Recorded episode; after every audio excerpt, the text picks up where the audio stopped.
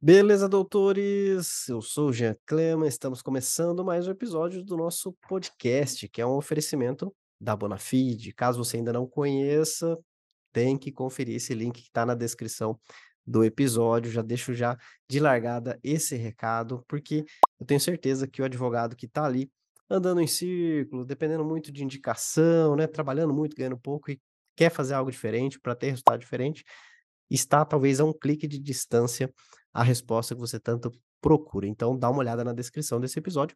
E recado dado, hoje nós vamos falar é, sobre como é possível você atuar na advocacia de uma maneira autônoma, em casa, sem precisar locar uma sala, né, ter altos custos fixos, né?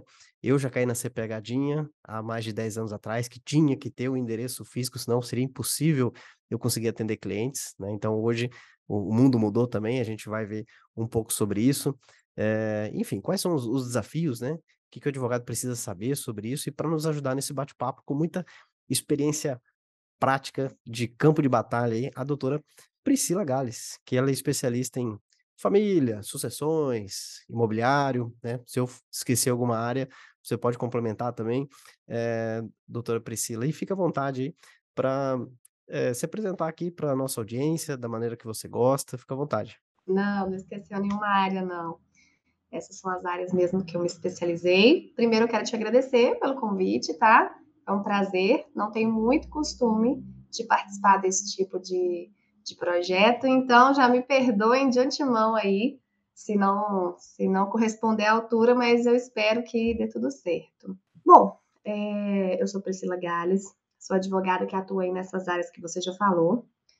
Não sou especialista desde sempre, né? Comecei ali como todo mundo em 2014, generalista na batalha, na peleja, e ao longo do tempo fui me especializando. Já estou aí na advocacia desde então, ininterruptamente, nunca, nunca parei. Já pensei várias vezes em desistir.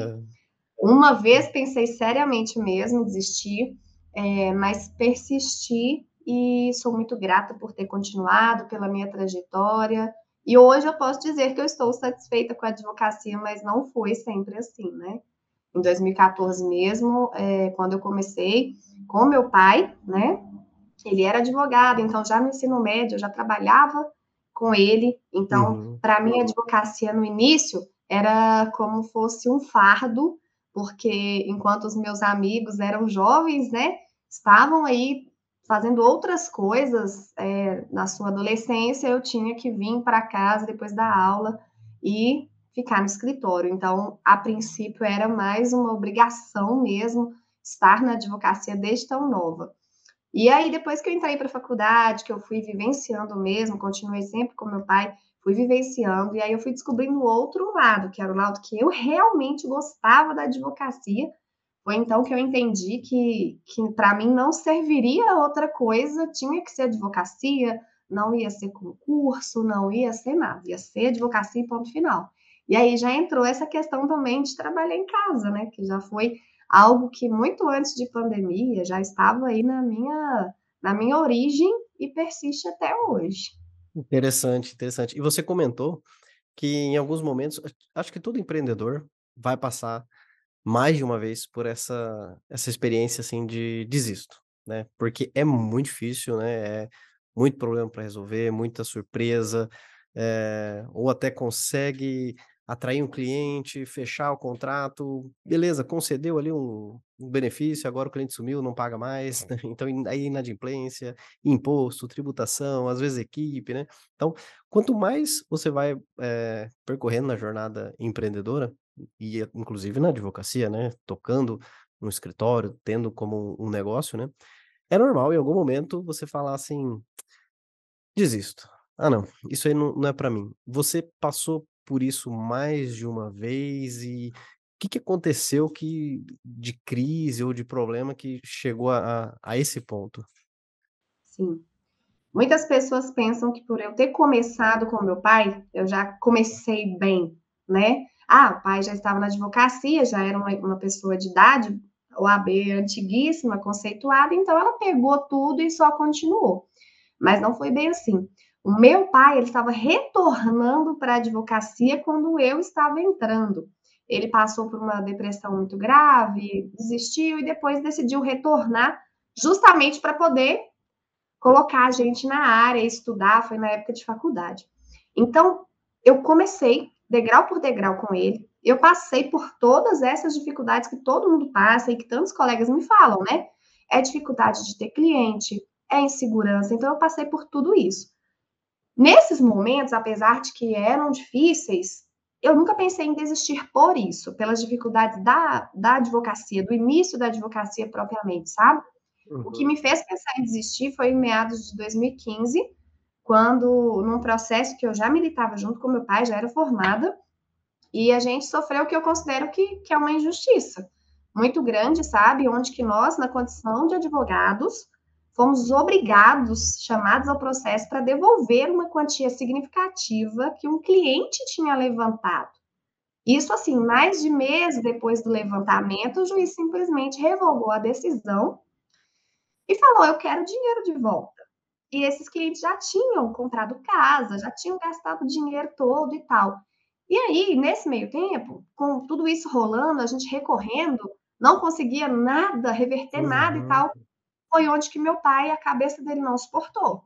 E aí ele entrou de novo na depressão, só que dessa vez muito mais grave, que ela veio acompanhada de surto psicótico.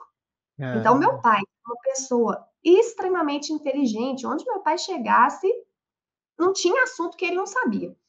De um dia para a noite, ele começou a desenvolver essa perseguição na cabeça dele. Ele achava que o juiz estava perseguindo, e a ponto de que, assim, tantas coisas aconteceram, que não convém falar tudo agora, ele chegou a pular do segundo andar da casa dele.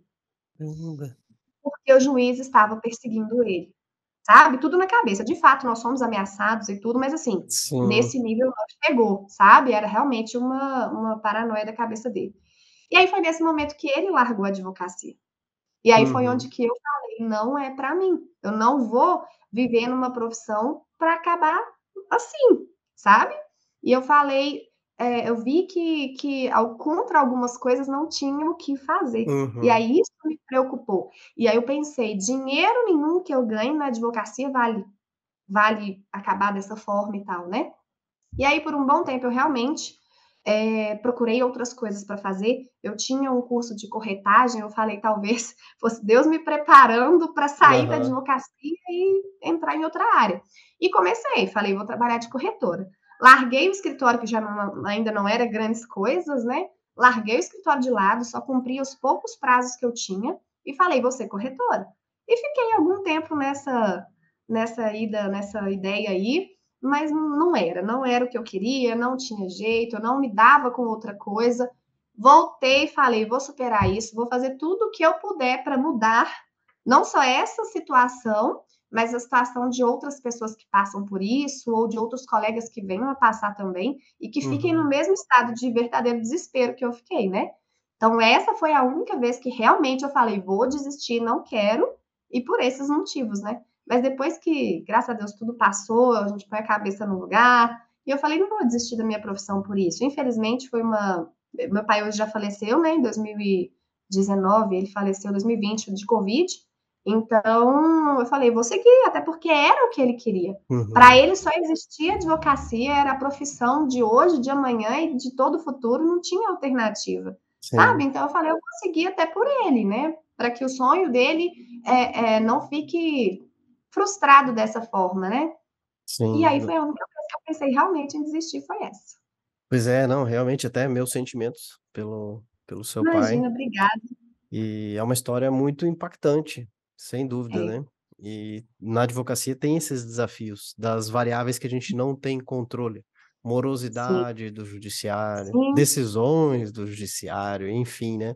E você é, empenha ali o seu trabalho com excelência, mas às vezes a, a, a, a palavra final, né?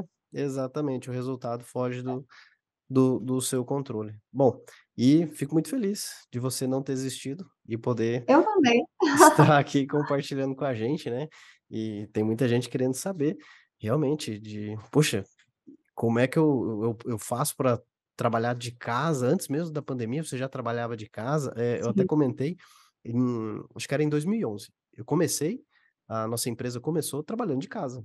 A gente trabalhava de Uhum. casa.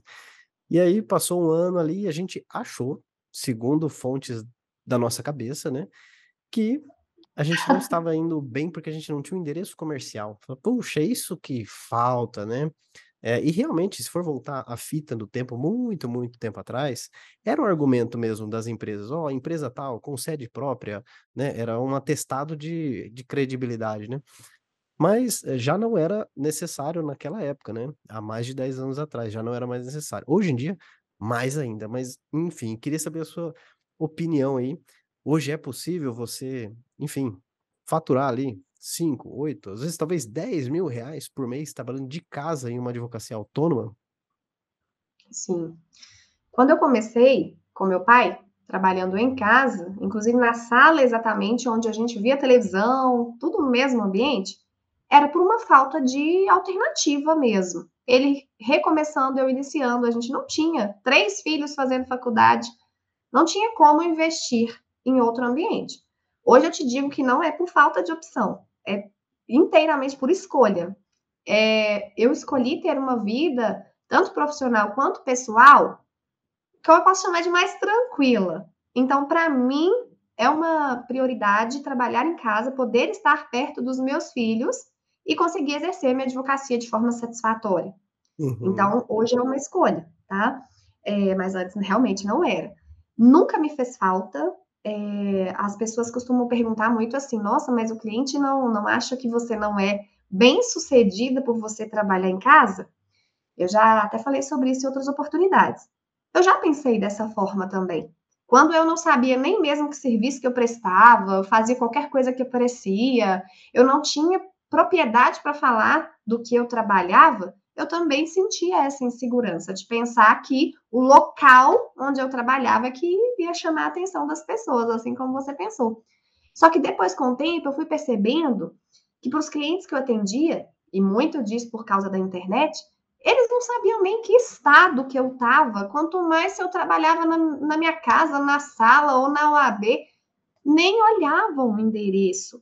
Muitos fechavam um contrato comigo e finalizavam o serviço e falava: "Ó, eu vi que você é de Minas, eu sou do Rio". Eu falei: "Pois é, eu eu vi, né, eu percebi". Uhum. Então, assim, hoje eu tenho muita tranquilidade quanto a essa questão de trabalhar em casa. Eh, não acho de forma alguma que isso seja algo que prejudique quando você, de fato, já tem certeza do serviço que você presta e já tem segurança para trabalhar dessa forma, né. Então muitos dos clientes, acho que 100% eu posso dizer, não vou dizer 100% não, 99,9, são clientes online, que eu sequer conheço pessoalmente. Atendo alguém aqui? Atendo. Pouquíssimas pessoas. Quem? A pessoa aqui do lado da minha casa, que não vai, às vezes, querer uma videochamada, ela só atravessa a rua e vem aqui, eu atendo sem problema nenhum. Ou então uma pessoa de idade, que não vai ouvir bem, que não sabe mexer com tecnologia, que já é meu cliente há anos, eu não vou deixar de atender ele aqui por isso, eu atendo normalmente.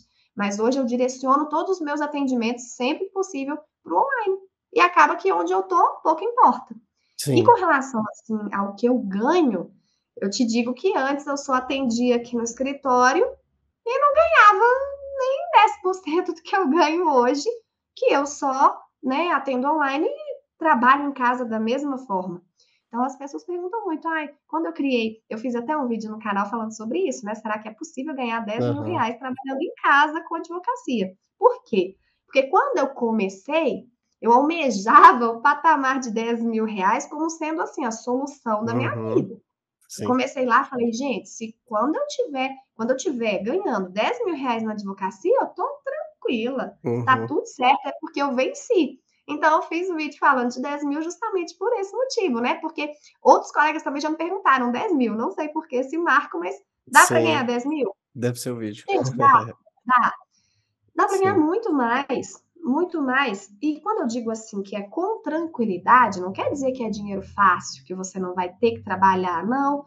É que as portas que a internet, né, abriram hoje, é coisa que se você fosse olhar antes, na época do meu pai, era inimaginável. O trabalho que as pessoas tinham para conseguir clientes, é o que hoje a gente não precisa sair do lugar para poder fazer, para poder mostrar o trabalho e alcançar muito mais clientes do que eles conseguiriam antes, sabe. Uhum.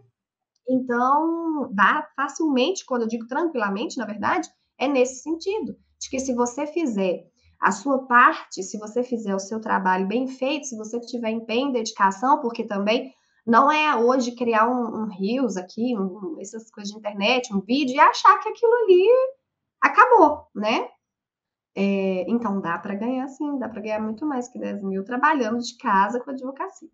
É, eu vejo que muitas vezes essa insegurança é o fator que a gente usa como desculpa, né? De ah, preciso de um escritório físico, por isso que eu não estou indo bem, né? É uma forma de terceirizar nossa responsabilidade, né?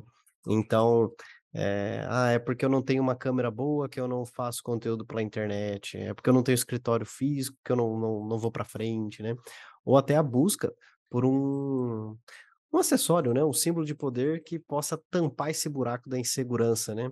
Olha o carro que eu financiei, é caro, hein? Então, olha, o carro é bom, eu tô do lado do carro aqui, então, olha, eu sou bom também, acredite em mim, né? Porque a própria pessoa, sem o carro aparecendo a pé ali, ela não se garante, né? Então, ela precisa de uma muleta para que dê é, confiança. É, é, é, pura falta de, de, de confiança, né? E até o advogado ele tem que ser, o, até na hora de passar uma proposta, né? Ele tem que ser o primeiro a acreditar no preço dele, porque senão o próprio corpo dele entrega ali a, a insegurança. E a gente falou de captar clientes, conseguir clientes pela, pela internet, né? Muitos advogados falam, ah, mas eu já tentei, já fiz uns vídeos lá, mas não deu em nada. Eu vejo os outros se dando bem e para mim não chega nem um pedido de orçamento, não chega nem um direct, não chega nem um WhatsApp, ou só chega curioso. Enfim, você teria uma, uma dica para esse advogado que quer é, beber dessa água da captação de clientes através da internet, poder atender de todo o Brasil? Você tem uma, uma dica nesse sentido? Uhum. Então, quando eu comecei, eu também passei por essa fase. É, eu não tenho até hoje né, nenhuma especialização, nenhum conhecimento muito avançado em internet. Então, quando eu comecei, que foi justamente depois que meu pai adoeceu, largou o escritório mesmo, que eu me vi sozinha, eu falei, agora eu tenho que se virar porque os poucos clientes que eu tinha eram os dele. E agora eu teria, né, que se virar os meus próprios. Isso foi em 2016. E aí foi quando eu comecei, o que, que eu vou fazer agora? E aí eu tive que, primeiro de tudo, aceitar que para advocacia hoje, eu concordo, e a, muita gente pergunta, eu acho que sim, que é fundamental ter o trabalho na internet para o advogado conseguir é, não ter clientes. Ter clientes você pode até ter, mas em uma quantidade, uma qualidade até, porque aí você vai fazer uma seleção que te permita falar: eu estou bem, eu estou tranquila, eu estou crescendo, até mesmo para você escolher. Eu quero manter isso ou eu quero aumentar? Então, eu acho que a internet é fundamental, porque ela te abre portas que o, físico, o, se você for olhar só o geográfico, você não vai alcançar, né? Então, se eu atendo hoje até fora do país, é por causa da internet. Se não fosse, eu não atenderia. Uhum. Então, eu uhum. acho assim, quando eu comecei, eu também tive que aceitar essa questão da internet. Primeiro que eu não aceitava, eu queria ser é, tradicional ali, igual meu pai, né? Só papel e só indicação. Então, eu tive que aceitar que isso não ia dar certo. E uhum. eu comecei, assim, meio que o caminho inverso, né? Muita gente é, começa hoje pelo Instagram e eu comecei pelo YouTube, porque eu queria compartilhar. Quando eu criei o meu canal no YouTube, eu queria compartilhar as dificuldades, porque na época era só dificuldade, não tinha muita coisa assim boa para compartilhar. Então eu falei, eu vou criar um canal para compartilhar dificuldades, para que os outros advogados vejam pelo que eu estou passando com meu pai e vejam também o que, que eu passo na advocacia. Então eu comecei lá atrás com gra gravando vídeos, o que geralmente as pessoas nem sempre fazem, começam pelo Instagram, que é uma coisa uhum. mais simples, né, mais fácil, até mesmo por texto. E eu comecei pelo vídeo. Só que eu também demorei um tempo para perceber que os meus vídeos, que antes era só para conversar com os colegas, para compartilhar a dificuldade, na verdade seriam muito melhores se eles também me trouxessem clientes. E eu percebi isso muito assim, de uma forma despretensiosa, gravando normalmente, continuando aquilo de falar só para advogado. Foi quando uma pessoa virou para mim e falou: Olha, é, eu te achei no YouTube, eu quero te contratar para uma consulta. E nesse momento, assim, Parece que veio uma coisa tão lógica na minha cabeça que sozinha eu não percebi. Eu falei, Sim. uai, mas ela assistiu o vídeo e quer me contratar para consulta, não é advogada, é cliente. E aí que eu falei, por que não fazer os vídeos com os dois objetivos? Eu compartilho a experiência com o colega e chamo o cliente. E aí eu já comecei. Aí eu, foi onde que eu empolguei. Comecei a fazer vídeos E desses vídeos vieram os meus primeiros clientes da internet. Não foi do Instagram, não foi é, de site, foi do YouTube. Sim. E aí sim eu animei para procurar outras formas de trazer ainda mais clientes. E aí eu vi o Instagram, que eu até então completamente perdida, não sabia nem o que, que eu postava, é, investi no meu site, e aí coloquei minha página lá no meu negócio e fui pro, buscando outras formas, estudando um pouquinho ali, sozinha, sem investir em cursos no início, só eu mesma, buscando, e foi onde eu falei, vou fazer isso, isso e isso, porque eu te confesso, eu não dou conta de acompanhar na mesma velocidade tantas coisas que vão surgindo.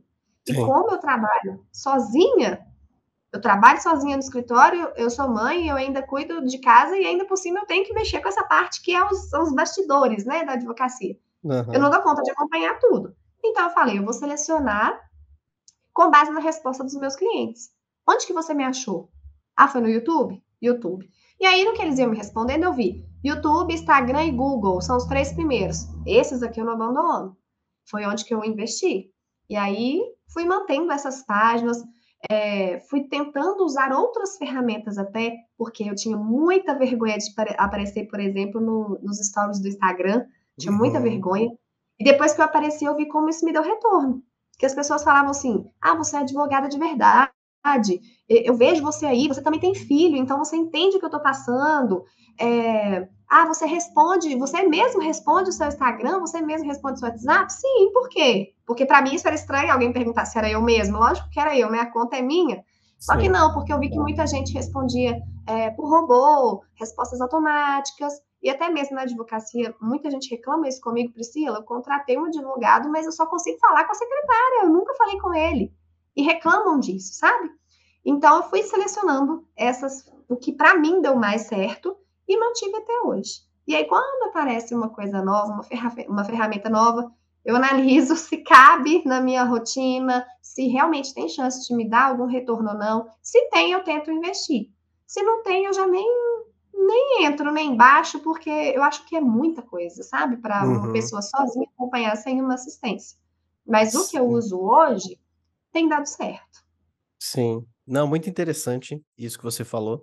É, de trás para frente, os pontos que me chamam muita atenção. Uma queixa do cliente, falar, ah, só consigo falar com a secretária, não consigo falar com o doutor. E quantos advogados que são autônomos, eu já cometi esse erro, por justamente insegurança, por tentar dar um ar de grandeza, se passa pela Sim. secretária, né? Ah, não, vou ver com o doutor, não sei o quê. E é o que, eu, o que a pessoa mais queria era falar direto do doutor. Mas assim, Sim. puxa, para não pensar que eu sou para dar uma cara de escritório, para dar uma cara de grande, né? Eu vou, vou, me passar pela secretária. E justamente que o cliente quer isso, um acesso direto ao, ao, advogado, né? Olha que, que besteira, né? Que besteira. E também, esse é um cenário, o caminho que você percorreu me lembrou muito, é, já passou aqui pelo nosso podcast, a Priscila Reis, do escritório Arraiz e Centeno. Antes da Previdência, antes da, ó, eles trabalham com Previdência, né? antes da da, da, do, da pandemia, né? Eu tô confundindo previdência com pandemia, né? É fruto do Covid. Peguei Covid, né? Diz que dá uma embaralhada na, nas hum. palavras aí, né? É, Mas, na memória. É, então, fruto do, do, do, Covid, ou a idade, né? Todo mundo fala assim, não, é a idade mesmo, já tá ficando velho, né? Mas enfim, é, antes da pandemia, né? Eles tinham um escritório ali e tal, né? E aí veio a pandemia, acabou com tudo. E na pandemia eles, eles tiveram essa ideia. Uma da, das advogadas teve um sonho é, inclusive, fica o convite para você que está nos acompanhando aqui, volta, dá uma olhada nesse, nesse episódio, vamos colocar na descrição aqui, porque é imperdível essa história também. E ali uma das sócias teve um sonho e ela sonhou, que ela estava no YouTube junto com a sócia dela. Falou, pronto, vamos criar um negócio aí, como é que é isso aí? E começou a fazer. E hoje eles já estão em meio milhão de inscritos, o escritório fatura, uh, se eu não me engano, múltiplos sete dígitos, e são mais de 30 pessoas, escritório físico zero, cada um na sua casa. Né? Exatamente. Né? Olha aí, né? Então, uma... indo para o YouTube. Então, enquanto todo mundo tá falando, ah, é TikTok, é Kawaii, é não sei o que lá, né?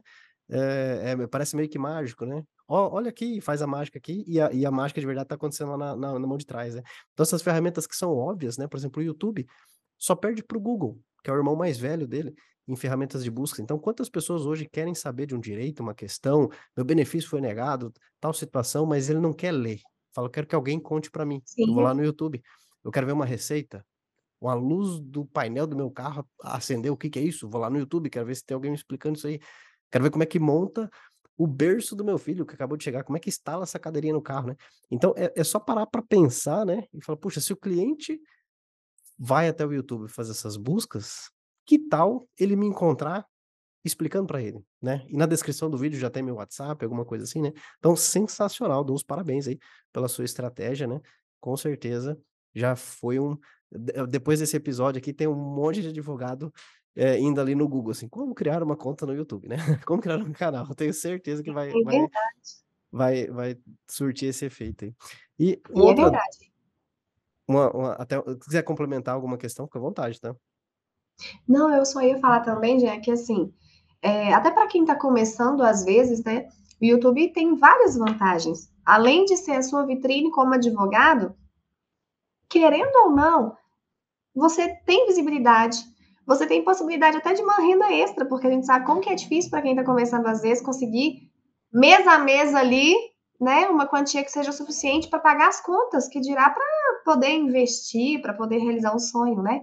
Então, eu acho que a gente tem que olhar também sobre outros aspectos. Às vezes, não deu certo ainda na prospecção, mas continua, porque você vai crescendo degrau a degrau, e aí os clientes começam a aparecer, e aí seu canal já vai ter mais visibilidade, você já vai ter um retorno financeiro também, e é tudo junto. Sim, sim, com certeza. O resultado vem daquele acúmulo, né, de repetição, né? Não só na, na advocacia, mas é, é aquela repetição constante, né? né? É, fazer academia, não é fazer 20 horas de musculação seguidas, né? Sim. É fazer 30 minutos hoje, 30 amanhã, 30 depois, é, é, é, é a constância, né?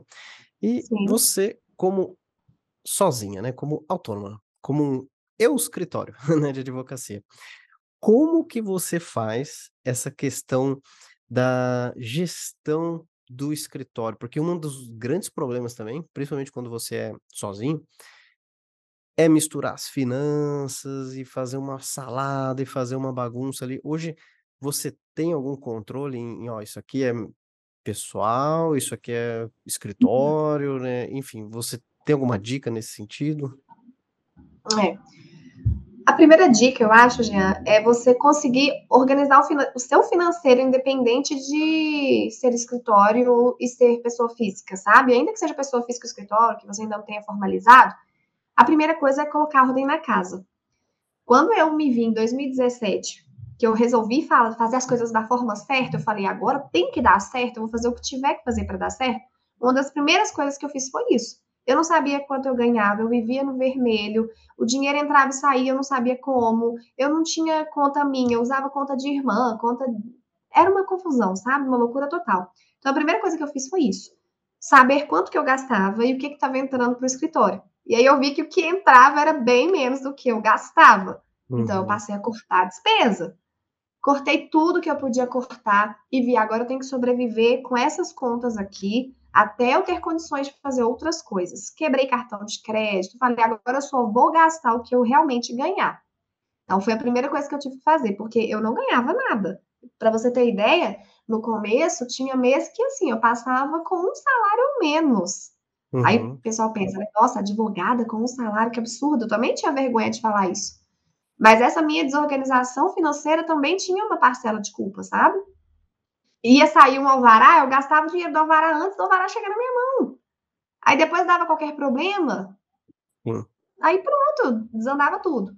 Então eu acho que você, primeiro isso, né, para você aprender a se gerir, é você se organizar. Organização é fundamental.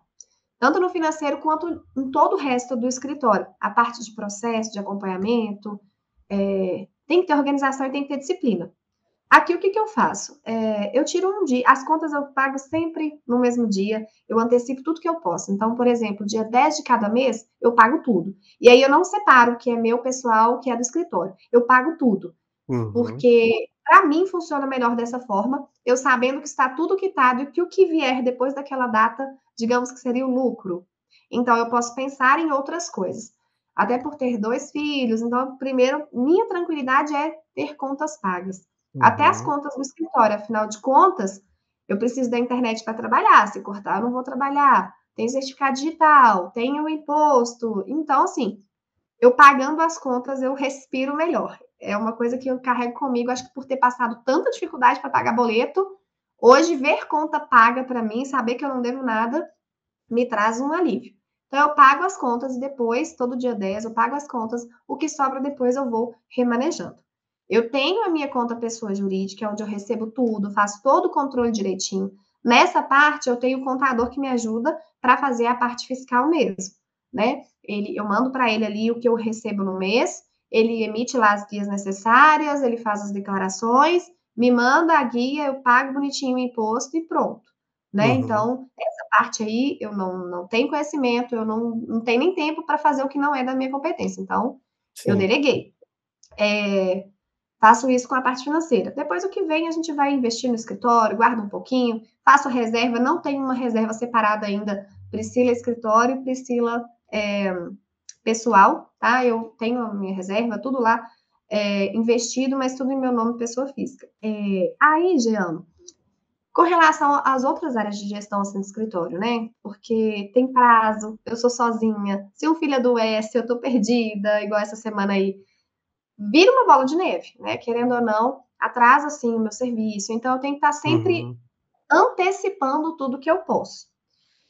Acontece de eu deixar prazo para o último dia? Acontece, mas eu evito ao máximo, né? Porque eu sei que se deixar para o último dia, se eu estiver doente, se eu estiver morrendo, eu vou ter que fazer, não tem outra pessoa, né? Eu não tenho estagiário, eu não tenho. Eu tenho parceiros, né? Mas é diferente, não, não é alguém que vai se responsabilizar no meu lugar.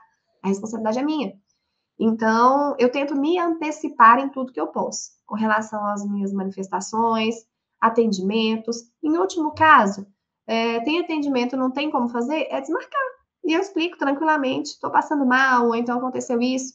E nunca tive problema, não. Os clientes sempre, nem sempre, mas assim, na maioria das vezes, compreendem, remarca e resolve.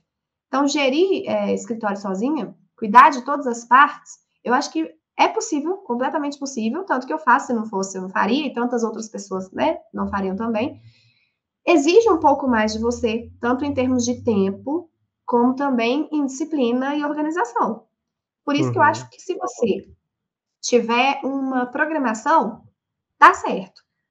Toda segunda eu, por exemplo, mando relatório para clientes. Toda segunda eu faço isso. Ponto. Toda terça eu cuido disso, disso, disso. Separar de uma forma que você consiga cumprir também. Não adianta você colocar uma programação, né, que você não vai conseguir cumprir. E hoje, por exemplo, eu só trabalho de tarde. Antes eu trabalhava 12 horas por dia. Depois dos meninos, eu só trabalho à tarde. E graças a Deus eu consegui é, manter o mesmo rendimento, tanto financeiro quanto de, de trabalho mesmo, né? Que eu tinha com 12 horas, eu faço, posso dizer melhor hoje, né? Que eu faço com quatro, conseguindo manter o retorno financeiro e também o retorno que eu dou para os meus clientes, né? Então, eu sou muito feliz por isso. Olha só, isso é sensacional, porque é, a, a, gente falou de vários pontos aqui importantes sobre gestão, sobre essa questão financeira, né? Hoje, no nosso país, né, esse descontrole financeiro, é, enfim, visita muitos lares, então se afundar no cartão e, enfim, entrar nessa bola de neve, né? Então, é, isso é muito importante, tá em dia, porque se você não, não tiver caixa, não, você não vai ter fôlego né, na, na advocacia. E vai ser uma, uma, uma, bola de ferro, no, no, não é nem no seu pé, no seu pescoço, né? Então, é muito importante colocar a casa em ordem, arrumar isso aí. E uma das coisas que eu vejo é muitos advogados também trabalhando ali 12 horas, né? E eu sempre falo muito isso, né? Não tem problema trabalhar 12 horas. Isso aí só tem que ter data para acabar. Não pode ser para o resto da vida, né? Isso é por um tempo, né? E aí eu vejo por algumas, enfim, erros, né? É, precificando errado, fechando questões ali que vai pagar para trabalhar, enfim, Sim. coisas que, que, que vai ser uma. Vão, vai trabalhar muito e vai andar em circo. E eu tenho certeza que muitos colegas estão nos ouvindo aqui e olhando para o seu caso assim, nossa, meu sonho, trabalhar quatro horas, trabalhar só à tarde, né? Eu trabalho tanto, tanto e não vejo a cor do dinheiro, né? Como você consegue isso, doutor. Então, é, em meio a essas dificuldades aí que impede os advogados de alcançar é, isso que você já vive hoje, é, o que você diria? Tem alguma solução para conseguir é, chegar nesse, nesse cenário que você conseguiu desenvolver hoje? Olha, sim, eu acho que muito disso aconteceu depois que eu me posicionei enquanto advogada nas áreas que eu, que eu queria atuar. É o que você falou, eu parei de trabalhar com qualquer coisa no desespero, com tudo que aparecia, pegando coisas que realmente eu pagava para trabalhar, já aconteceu demais.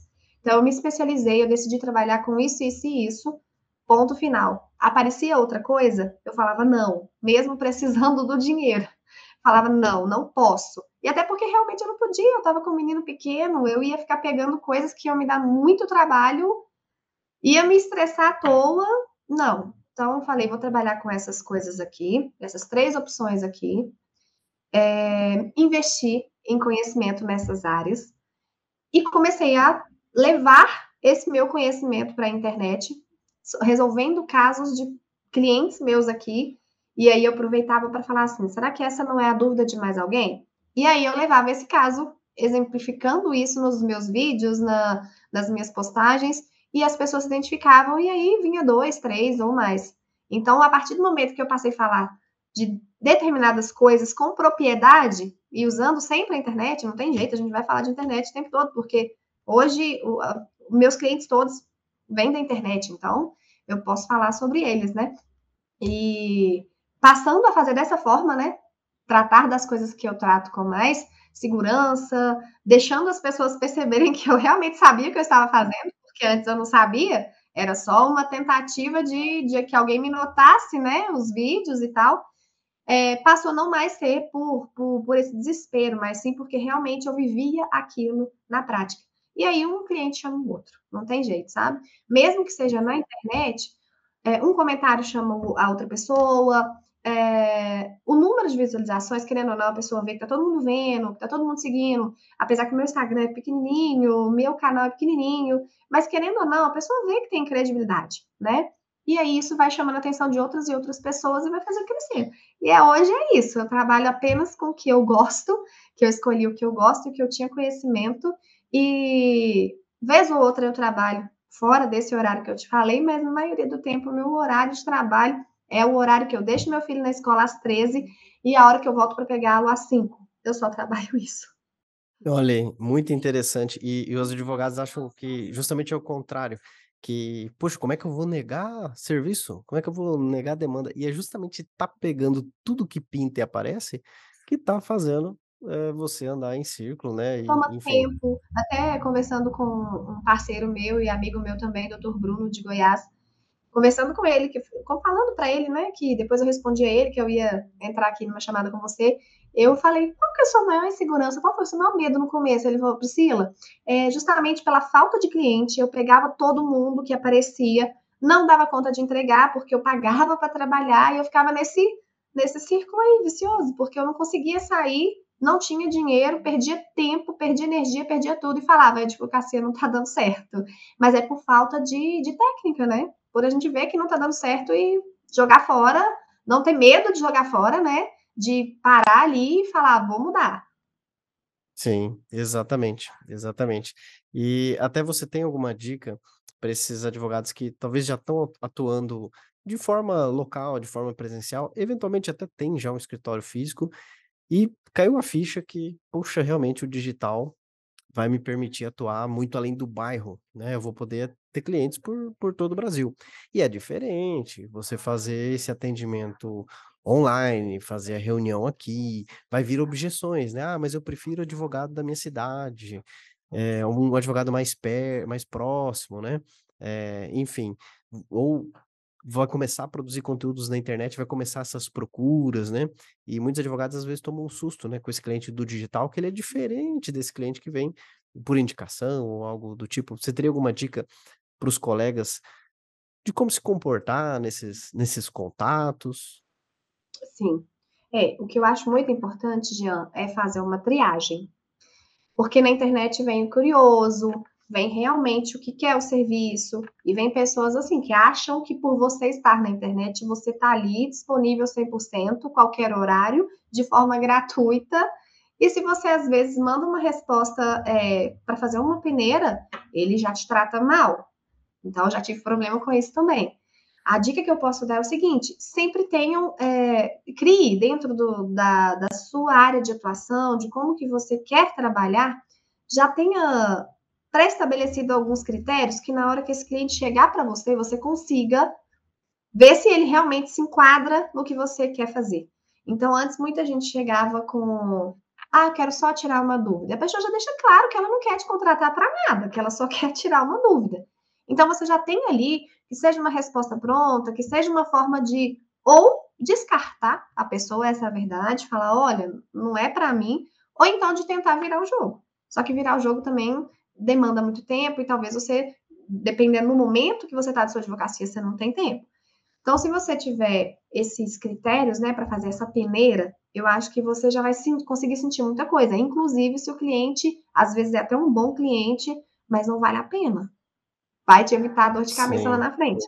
E se eu tivesse seguido é, meu, os meus filtros, né, eu te digo que eu não teria caído em grandes problemas. Às vezes eu falei, não, tá insistindo, não, não senti que não é para ser, mas tá insistindo, o valor é bom, vou pegar. E aí, literalmente, me ferrei. É, eu costumo dizer, às vezes, assim, pior que perder um negócio é demorar para perder. Então, quando chega aquele, aquela dúvida, já tenta já cavar o caso e entender. É, eu, eu, gosto Sim, até de ligar. buscar mais informações, é, é. para saber se realmente é algo que te interessa. Porque não tem que ser bom. A gente não tem que ter vergonha de achar que assim, ah, eu tô querendo saber se é bom para mim. Tem que ser bom para você também. Claro. Não adianta ser bom só para o seu cliente, né? Com então, o que eu faço muito quando a maioria dos meus contatos também são pelo WhatsApp, né? Que eu recebo as mensagens, a pessoa fala: olha, eu quero tratar de divórcio. Só fala assim que eu já tenho uma mensagem automática que pergunta, né, qual assunto você deseja tratar, a pessoa fala divórcio, e aí eu já falo depois, aí sempre eu mesma, né, respondendo, falo, olha, me manda, por favor, um resumo aí, pode ser por áudio, por texto, fica à vontade, me manda aí, me fala o que está acontecendo para ver se realmente eu posso te ajudar. E aí a pessoa vai explica ali brevemente, eu já falo, não, não é para mim, não atendo isso, ou não, ótimo, atendo isso, posso te responder sem te cobrar nada. Às vezes, né, uma dúvida tão assim, simples, ó, é isso, isso e isso, ponto, acabou. Então, acho que a gente tem que ter também essa sensibilidade de saber quando que você é, pode ajudar uma pessoa de uma forma tão simples, né, mas que para ela é tão significativa, e quando realmente não, não vai ter como você prestar aquele serviço ali naquele momento por tantos motivos que aí você vai percebendo desenrolar da conversa. Sim, isso aí são técnicas comerciais, né? É uma etapa de pré-venda, fazer a qualificação do cliente. Então, Chegou a dúvida jurídica. Uh, senhor cliente, mas isso, isso é só uma dúvida ou isso está passando, você está passando por uma questão relacionada a isso aí? Porque às vezes não é nem para ela. Fala, ah, não, é, é, tá acontecendo com meu primo. Então, primeira coisa que já é desqualificado. Não tô falando com quem decide. Né? Não tô nem falando Sim. com quem decide. Então, tá, tá, já tá descartado esse, esse, essa situação, esse caso, né? Então, é, coisas básicas do atendimento comercial ali, né, que acabam fazendo toda a diferença. Não tendo tempo, realmente você tem que ir descartando. É, Depois... falar nisso, você tocou nesse ponto aí que eu também, para advogado, é muito importante ficar de olho. Uma colega me relatou uma vez que aconteceu justamente isso. Uma pessoa procurou ela, ah, minha mãe está precisando. E ela fez todo o contato, toda a intermediação com essa pessoa, sendo que a mãe que estava precisando.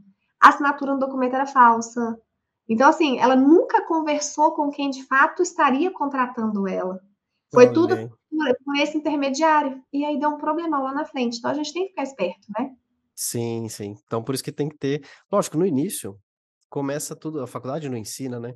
É, Nada. E, e, enfim, então isso aí tudo começa aos trancos e barrancos, né? Mas você. Qualquer pessoa que te aciona, você já acha que é um excelente cliente, que já é uma é... oportunidade fica feliz da vida, né? Mas na verdade, né, tá caindo no, no, no golpe ali, né, do, do, do cliente, né?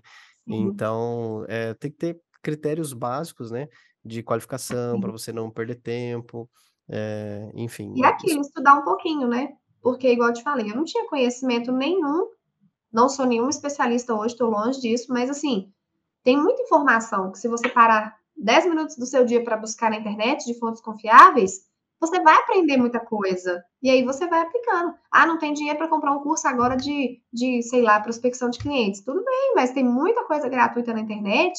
Que se você buscar direitinho, você vai poder começar. Exatamente, exatamente. Então, tem que buscar, não é sozinho que as coisas vão se resolver, né? Você tem que consumir conteúdos como esse, de ver, poxa, quem já está um, um passo Quem já errou frente, no seu né? lugar, já Exatamente. aprendeu e está te passando. Exatamente, ao invés de você para cair no uma forma de aprender, né, é olhando os erros dos outros, né, e evitando. Então, esses casos que a gente comentou aqui, eu tenho certeza que foi de grande valor para os nossos colegas. E já caminhando até para o para o final do nosso episódio, teve algum caso, doutora, que foi muito interessante, muito curioso, ou enfim, um cliente muito desafiador, um eh, eu eu acho que eu vi alguma coisa lá no seu Instagram que um ou no Instagram não, acho que no YouTube, que o o cliente É. até te processou uma vez, enfim, você tem como compartilhar um um caso desse com a gente? Claro, claro. Então, é o é o cuidado que eu falei, que a gente tem que ter para fazer essa triagem. Esse eh, falando desse cliente que me processou, e eu falo disso com muita tranquilidade, tá, Jean, porque eu sou muito segura do serviço que eu presto, do trabalho que eu faço, então eu não tenho assim: "Nossa, o que vão pensar de você, uma advogada processada pelo cliente", eu não tenho de forma nenhuma esse receio. E nesse caso, o que aconteceu? Desde o primeiro contato com esse cliente foi aquilo que eu te falei, eu já sabia, alguma coisa me dizia que Onde não tem era ser. fumaça, tem fogo, né. Onde a fumaça, fogo. Não era para ser. Muito exigente, muito, eh, aquele cliente que quer conferir a sua petição, aquele cliente que acha que que você não leu o artigo do CPC e tal. Mas tudo bem, peguei. É até de uma cidade que não é aqui a minha. Peguei o cliente, fechei contrato, comecei o trabalho. Era um cliente, sim, exigente, pedia muitas informações diariamente, mas ok. Até então, faz parte do meu trabalho, nenhum problema. E aí, o, o problema todo, Jean, foi quando ele começou a querer que eu, ele queria que eu fizesse coisas no processo, que já era até questão de falta de ética e litigância de má-fé. Adulterar, por exemplo, valores de custas. Ele queria que eu fizesse co coisas assim que eu falei: "Olha, dessa forma não tem como eu te representar, eh, eu vou renunciar o mandado, porque isso eu não faço". E ele virou para mim bem assim e falou assim: "Você tem que fazer porque você é minha empregada, eu te paguei para você fazer isso". Aí nesse momento eu respirei fundo, porque assim, né, a gente é ser humano, a vontade de responder na altura, mas eu eu, eu me contive e eu simplesmente expliquei para ele. Falei, nós temos um contrato, expliquei tudo, né? Toda a questão. Não aceitando, ele começou a falar assim: imagina todos os palavrões da sua vida que eu nem conheço, e começou a me xingar de tudo quanto é nome. E fez da mesma forma com a correspondente, que era quem me representava lá na cidade dele. Porque imediatamente eu renunciar, ele foi até ela tentar ver se ela aceitava ele. E ela também não aceitou, porque eu já tinha contado da, da situação, né? E assim, acabou com a gente, chamou de tudo quanto é nome, isso tudo no WhatsApp, ficou tudo registradinho. Falou assim: eu vou te processar, porque ele queria que eu devolvesse para ele o valor que, eu, que ele me pagou de entrada. Falei, eu não vou te devolver porque você deu causa à renúncia. E além disso, eu estou perdendo também, que eu tinha um percentual, era um inventário, eu tinha um percentual para receber dos bens, eu não vou receber porque eu não quero nem saber. Eu, nem que eu te, nem que eu não quero. Vai embora, só queria que ele fosse embora. E ele, não, eu vou te processar. Passou um tempo, realmente, chegou a intimação para mim, é, que ele estava entrando contra mim, contra a colega correspondente, é, querendo o valor de volta, e contra ela, ele ainda pediu danos morais, porque ela não teve a mesma paciência que eu tive e ela acabou xingando ele todo também. E aí ele entrou no juizado, a gente pediu até um parceiro também, doutor Bruno, para me representar, porque assim, eu não ia ter paciência mais para respondê-lo. Então, falei, responda, porque você vai conseguir manter ali na linha do que é o jurídico e tal, responda. E aí respondeu, deu tudo certo, não teve nem audiência, o juiz é, percebeu, né, as ofensas e tudo, e viu que o que ele estava querendo realmente era antiético e tal, e deu a sentença procedente, para, aliás, improcedente, ele não conformou, recorreu de novo e perdeu de novo.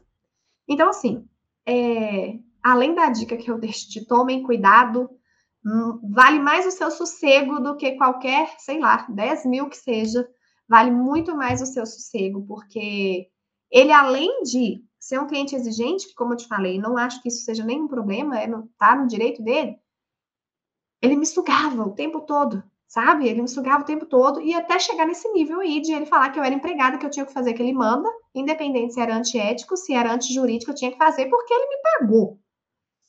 Então eu sabia que ia dar errado e deu errado mesmo. Então é importante a peneira, É, se isso acontecer também, outra dica que eu deixo muito importante: por que, que eu não devolvi nada para ele? Eu tinha um contrato bem feito. No meu contrato previa aquele sinal, no meu contrato previa que se ele agisse de má fé, ele, ele perderia, né? Eu poderia até mesmo cobrar dele aquele percentual que eu estava deixando de ganhar. Então, o meu contrato estava bem feito. O meu contrato foi fundamento durante toda a sentença. E se não tivesse contrato? Ah, é só um inventar. E se não tivesse contrato? Será que ah, seria mesmo o mesmo fim? Sabe? Então, façam tudo formalizado. Essa questão do WhatsApp também é muito legal, é fácil, né? Mas assim, tenham cuidado também porque tudo isso que ele falou foi pelo WhatsApp, mas hoje em dia a gente sabe que até documentos às vezes a gente recebe pelo WhatsApp, e se você não salva, se, enfim, pode se perder. Então a gente tem que tomar muito cuidado. Comigo serviu de, de não de lição, porque assim, apesar de nunca ter acontecido, eu estava preparada. Né? Documento, o meu psicológico também não se abalou por nada, mesmo com as ofensas dele, eu estava muito segura. Mas se você não tem nas mãos o que você deveria ter, que é a segurança do seu trabalho, é, trabalhar de forma, né, tudo formalizado, tudo documentado, você poderia ter, eu poderia, né, se eu tivesse nessa situação, ter entrado em desespero e ter tido realmente um, um prejuízo. Sei lá se eu ia ter condição de devolver isso para ele, né? Então a gente tem que tomar todos os cuidados possíveis, desde o começo da contratação até no durante, até no final, até você entregar o serviço e ainda depois, se alguma coisa acontecer. Não, excelente, excelente você ter compartilhado isso, porque tem muitos advogados que também, ah, nem faz contrato, veio, a, a gente já se deu muito mal, bonito, porque um camarada veio de indicação e de confiança e tal, e falou, ah, nem, nem precisa contrato para esse camarada, né? Não, é, vamos fazer. Meu Deus, quase, é. quase entrei em depressão na luta é. para tentar atender, para tentar resolver, enfim, que BO. Mas se tivesse Pois feito é, um e às vezes é um valor tão, tão baixo assim, você pensa, ah, Uhum. só para fazer um divórcio aqui no cartório, sei lá, 3 mil reais, não vou fazer, não precisa. É. Mas, gente, pode acontecer. O que, que te custa ter uma minuta bem feita, uma, uma alteração ali que não vai te levar nem 10 minutos para fazer? Só imprimir, ou então hoje em dia nem imprime mais, né? A gente manda lá pelo link, a pessoa assina e acabou. É uma garantia. Não aconteceu nada? Excelente. Mas e se acontecer? É, Né? contrato bom é, é aquele que a gente não usa, né? Mas aí vai que na hora que você precisa e não tem. Aí você vai ver o tamanho do, do pepino, né? Mas maravilha, doutora Priscila. Adorei o nosso papo. Muito Ah, prático, muito obrigada, eu muito adorei também. construtivo. Tenho certeza que os advogados que nos acompanharam aqui pegaram várias ideias durante todo o episódio aqui. E aproveita para deixar aí eh, um recado final, como que os colegas podem te encontrar também ali nas, nas redes sociais. Fica à vontade aí para dar um recado final para o pessoal. Ah, muito obrigada, mais uma vez, muito obrigada, adorei também. É, hoje eu estou né, na internet, no Instagram, que é o advogada.priscila Gales. Estou também lá no YouTube, que é o Advocacia na Prática, também leva o meu nome, né? Priscila Gales Advocacia na Prática, então também é fácil de achar. Acho que pelo Gales não tem muita dificuldade, né? Priscila Gales todo mundo consegue localizar. E, assim, eu espero realmente que todos os meus relatos, né, sirvam aí para ajudar mais e mais colegas, que esse sempre foi o meu objetivo desde que eu comecei lá atrás o canal. Então, eu espero que tenha um alcance maior agora, tenho certeza. E serão todos muito bem-vindos aí, se quiserem me acompanhar. Eu faço tudo com muito prazer, com muito carinho. Maravilha, maravilha, doutora Priscila. Para facilitar, a gente vai deixar o link aí também da rede social da doutora Priscila, para você encontrar com mais facilidade também.